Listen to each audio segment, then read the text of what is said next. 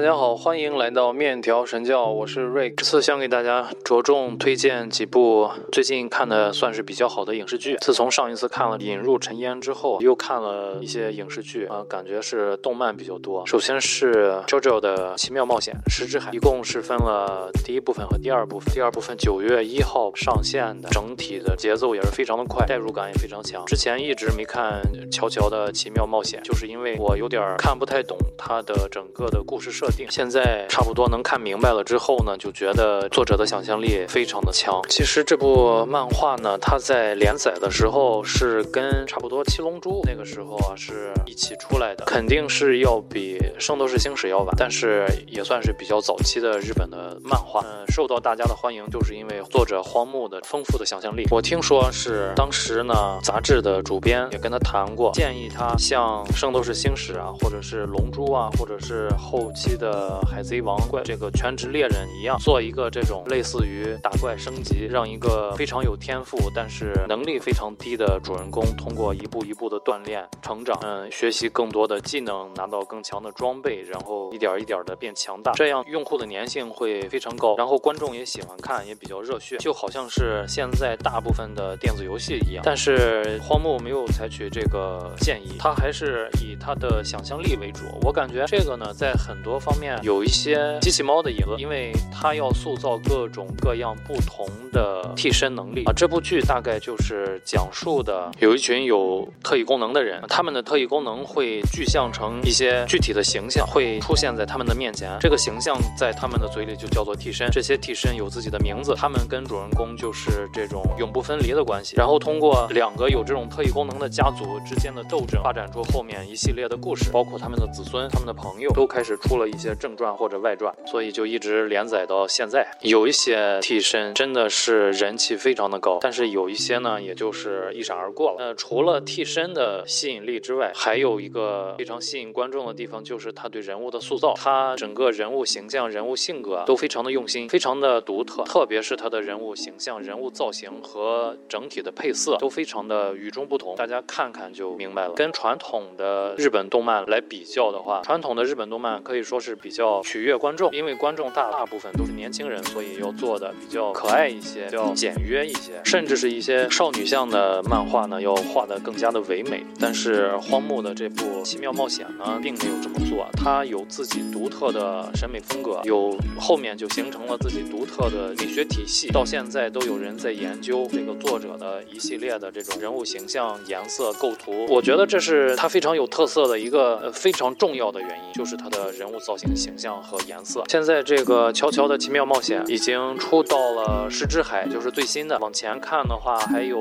黄金之风，还有不灭钻石等等，出了好多，包括真人的电影啊，包括剧场版之类的。就是大家如果感兴趣的话，都可以找来看，资源也非常多，非常丰富。嗯，如果是之前没有接触过这部漫画的话，很强烈的推荐大家来看一下。除了乔乔之外呢，还有雷神四啊，雷神四一般化，就是娱乐性比较强，没有那么强的故。事性和逻辑性，但是自己的风格又有点落入俗套。然后看了《哥你好》，还有一部韩剧叫做《苏里南》，这个我之前做过预告。呃，这部韩剧也是网飞今年力推的一部，主人公是何正宇、黄正民，还有张震。我觉得就冲这三个主演，就一定要看这部电视剧。讲述的是一个韩国人在非洲的小国苏里南打工，因为种种原因牵扯到了当地的庞大的贩毒集团，跟他们斗智斗勇，最后大获全胜的故事啊，不应该说是大获全胜，应该是说是获得惨胜的。还有汤姆克鲁斯的《壮志凌云二：独行侠》，我一开始对这部电影没有抱太大的期望，后来沉下心来看之后，发现仍然是非常高的水准，仍然是能够带给人感动。也许有人会说，汤姆克鲁斯到了这把年纪还在卖肉。还在卖弄他的个人魅力，有些不太合适，但是他就是有这个本钱呀，我觉得真的是能够感染到很大一部分人。后面还看了一个人生大事，是朱一龙演的，呃，这部电影前几天刚刚登陆到网飞，现在是国外的口碑也是非常的棒。朱一龙上一次我看他的影视剧还是那个反叛者，好像是叫这个名字吧，他和王志文演的那。然后这部电影的一大亮点就是里面的这个小朋友，这个小女孩演的真的是非常有灵气。后面是《咒术回战零》嗯，《咒术回战》这部动漫新出的剧场版也是非常的精彩。这部动漫的粉丝必看，要不然的话后面就连不上了。然后是网飞今年重磅的一个《赛博朋克：边缘行者》，一部少儿不宜的动画，它是建立在游戏《赛博朋克2077》整个的这个世界观的基础上创作的一个动画，一共十集，每集二十四分钟，非常非常的短，但是非常的过瘾，而且故事讲的也很好。不管你玩没玩过这个游戏，都可以拿来看一下，非常的棒。然后看了一部泰国的《速度与爱情》，一部轻松的爱情片。我非常少看爱情片，因为我总觉得没有太多的代入感，或者是有一些就比较俗套吧。但是这部电影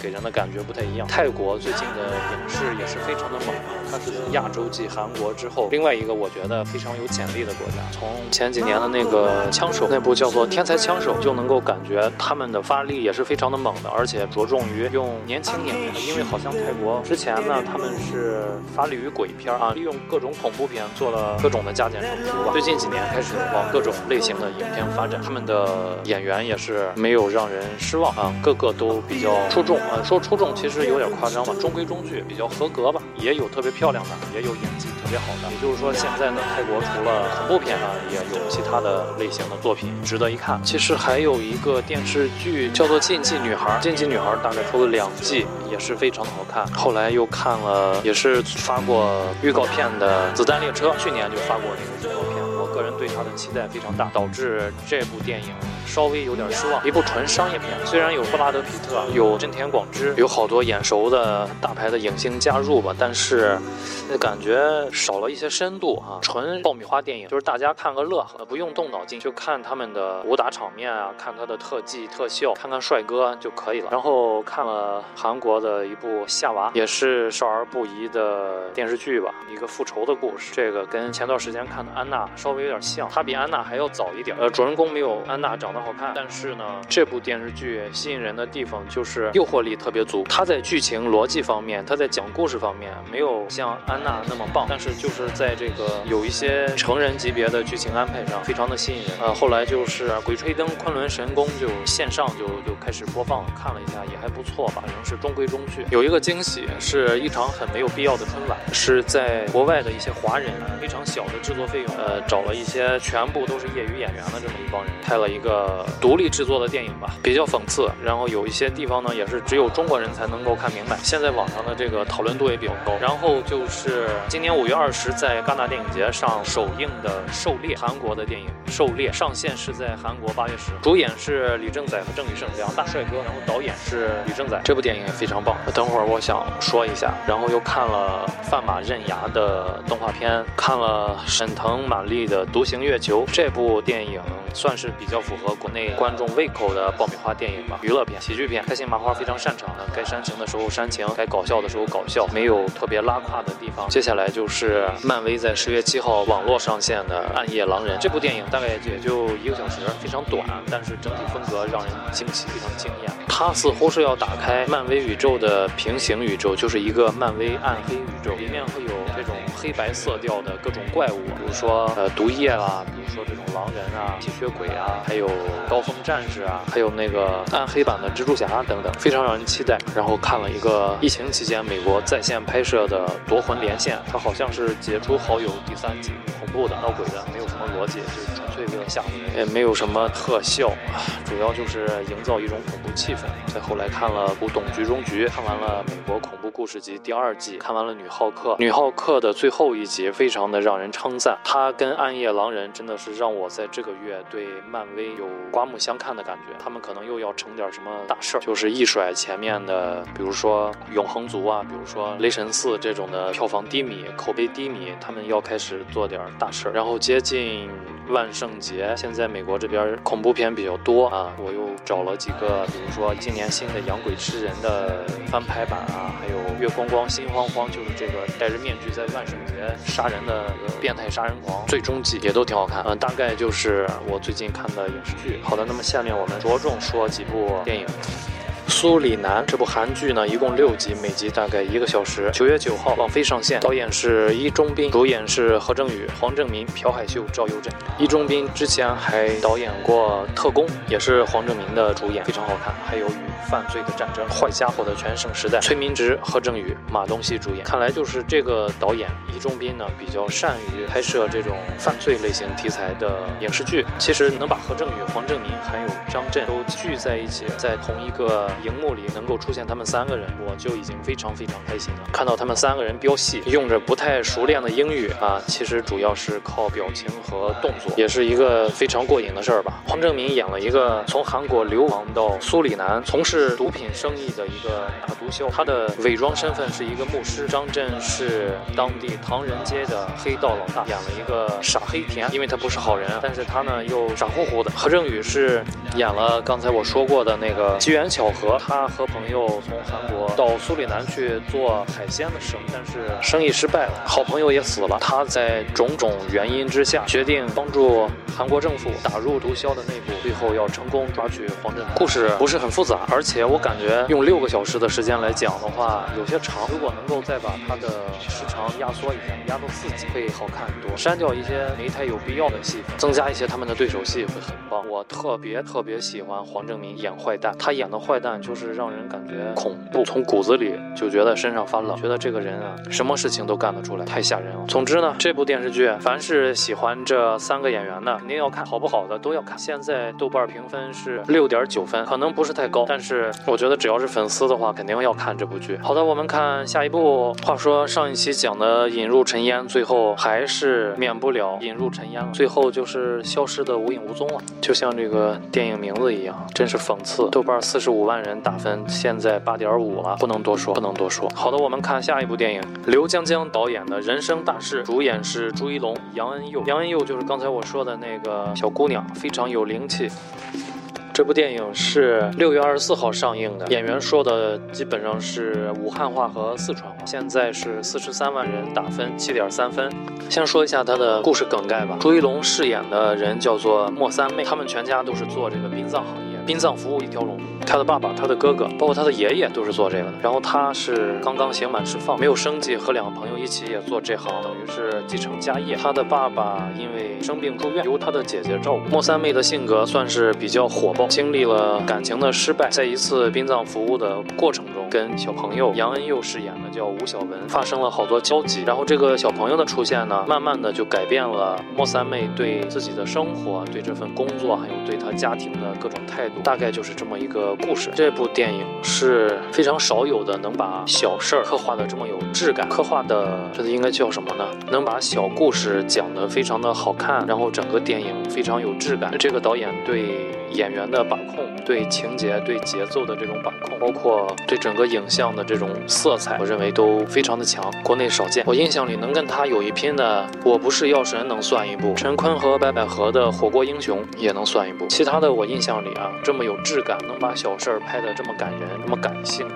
不太多。这个小朋友的表演可以为整个电影的评分拉高一分，非常非常惊喜。从他的眼睛，从他的说话、表情各方面都能够看出特别的灵动，特别的聪明，表演非常的自然。这部电影非常适合大人孩子一起看。其实讲的道理不外乎都是陈词滥调，但是一个把控力很强的导演就能够让人耳目一新。另外，我还要说一下他的男二号叫做王哥哦，这个男演员我个人。非常喜欢，也非常看好他将来的发展前途。他属于是实力派，有演技，长得虽然不好看，胖乎乎的，但是个人魅力一点不输。到现在都还是做配角，没有他主演的电影，但是这些配角都让人印象深刻。他在《动物世界》里面和李易峰演配角，在《余罪》里是跟张一山，在《大赢家》里和大鹏演配角。他在《人潮汹涌》里是和刘德华演配角，可以的，这个王哥可以的。而且我印象非常深的一个角色是他在《疯狂外星人》里演了戒酒互助协会里面的一个胖子，穿着美国队长。长的 T 恤。下一步要说的是《赛博朋克：边缘行者》，它是二零二二年九月十三号线上发布的，一共十集，每集二十四分钟。刚才说过了，导演叫做金石杨志，这部导演就是《新世纪福音战士》的导演。正好《新世纪福音战士》的某种风格跟《边缘行者》非常的像，所以我觉得金石杨志这个导演对于这种朋克未来的世界观的把控还是游刃有余的。我在这里想跟大家讲一讲赛博朋克。赛博朋克大概意思就是它是一种科幻背景，它是一种建立于低端生活和高科技结合的一种科幻背景。在这种背景里面呢。普遍都拥有先进的科学技术，社会结构都会有一定程度的崩坏，剧情框架经常关于社会秩序受到政府或者财团的控制，然后角色利用其中的漏洞做出了某种突破、某种革命。类似风格还有以蒸汽技术为主体的蒸汽朋克和以生化技术为主体的生化朋克。它很大程度上来源于六十年代或者七十年代的新浪潮科幻运动，当时的一大票作者就是刻意的规避当时那种主流的科幻。乌托邦的景象，就是说把未来想象的非常美好的景象，尝试描绘一个在毒品、科技和性革命、性解放的冲击下所带来的新世界，然后诞生了好多好多的作品。这一点跟克苏鲁的文化非常像，它也是有好多好多作者共同完善的一个巨大的世界观。赛博朋克简单来说吧，就是在科技发达的未来，人们并没有丰衣足食，而是贫富差距越来越大，导致社会结构变化，导致人们仍然食不果腹，生活在无边的黑暗当中、痛苦当中，然后这。个时候会有形形色色的人做出各种各样的选择，比如说麻醉自己啦。说用各种廉价的或者高级的科技来武装自己，我们在很多影视作品里面也能看到，比如说阿基拉，还有银翼杀手系列了，还有阿丽塔战斗天使，还有攻壳机动队。其实这个爱死亡机器人也是有很多的赛博朋克的成分在里面。近些年来又比较流行起来了，因为大家对未来的走势都不太看好，毕竟现在这个世界不太安稳。大家其实很多时候在考虑巨大的赛博朋克世界观的时候，会把日本当做一个。极有可能率先实现赛博朋克背景的国家，因为它现在的各种条件啊都非常的符合我们对赛博朋克这种幻想的要求。比如说科技非常的发达，比如说贫富差距大，比如说人际关系特别的冷漠。很多人说日本会率先迈进赛博朋克的大门。这部动画呢讲的就是一个在夹缝中生存的犯罪小队，可以这么说，犯罪小队做的都是一些脏活累活，然后每个人都有自己的过去，每个人都有自己的痛苦，他们之间产生了一些。友谊、爱情故事这么听起来非常俗套，但是如果放到赛博朋克这一个大背景里面来说的话，仍然是非常有噱头的。而且整个的动画呢，做的也是非常的精美，强对比度的色彩，还有非常有想象力的科幻元素，还有一些少儿不宜的血腥暴力等等，都是吸引人关注的非常重要的点。它可以说是把我们对赛博朋克所有的幻想给具象化。在它之前，其实是有蠢驴公司做的那个赛博朋克2077的游戏，但是那个游戏呢发售之前。大家都期待非常高，导致他赶工时间不够了。然后整个游戏发售出来之后，bug 非常的多，让玩家苦不堪言，评价也开始慢慢的下滑。但是这部动画片啊，又把人们对赛博朋克的这种幻想阈值拉升起来了。喜欢这种风格的一定要看。今天最后一部要讲的电影就是五月二十号戛纳电影节上映的《狩猎》，八月十号韩国院线上映。李正宰导演，主演是李正宰和郑宇盛两个大帅哥。刚才我说过，这是李正宰作为导演的第一部影片。我认为他非常非常的厉害。简单来说，这是一部具有浓重政治色彩的韩国版的《无间道》。一说到韩国的八十年代，其实就跟朝鲜、跟美国密不可分。他们在走往自由民主的道路上，也是经历了非常多的坎坷，很多人都做出了牺牲。这期间，包括韩国和朝鲜之间的政治博弈呀，还有韩国和美国之间的这种相互利用。然后，我们的两个主人公呢，李正宰和郑宇盛，他们都是韩国国家安全企划部的重要但是他们两人的身份都不简单，有一个是朝鲜的秘密间谍，有一个是比较亲美方的政治特务。因为一些机缘巧合的原因，包括当时韩国政府的一些镇压行动，引起了民众大量的不满，就导致朝鲜和美国认为这可能是一个时机，是一个改革的好机会。于是这两个特工呢就开始针锋相对的工作，目的都是为了找到对方，阻止对方。杀死对方，大概就是这么一个故事吧。那整个故事也是非常的精彩，节奏非常的快，然后那种压迫感让人屏住呼吸在看，全程无尿点。哪怕是对当时的这种政治局面不太了解的人，也能够很轻易的带入。拍摄这种影片其实是韩国影视人员的强项，他们也敢拍，也敢说。这部影片的动作戏、枪战戏也都让观众看得非常过瘾。导演李正宰把各种压力一直一直往下压，压到两个主人公身上，一直压了接近两个小时，最后来一次大的爆发。我觉得用过瘾已经不能够简单的形容这部电影，它能够让人看完之后对当时的时局，对身在时局当中的各种角色、各种位置的人，有一个特别深刻的判断，而不是简简单单的好坏之分。如果喜欢政治惊悚元素的影迷，我是强烈的推荐看这部电影。它除了给人观感上的冲击之外，观感上的享受之外呢，够让人产生一些反思。我不知道我们国家距离拍出这种水平的电影还有多远的路要走。看完之后，除了内心的这种感慨、满足，最后心里还有一丝羡慕和嫉妒，还有悲凉。唉，不知道什么时候才能拍出这种影片来。那么这一期的面条神教就到这里，希望大家多多帮忙转发、评论、点赞。另外，最近我开通了微信小店，自己烘焙了一些咖啡豆，如果有感兴趣的同学可以尝一尝。我们下期再见，拜拜。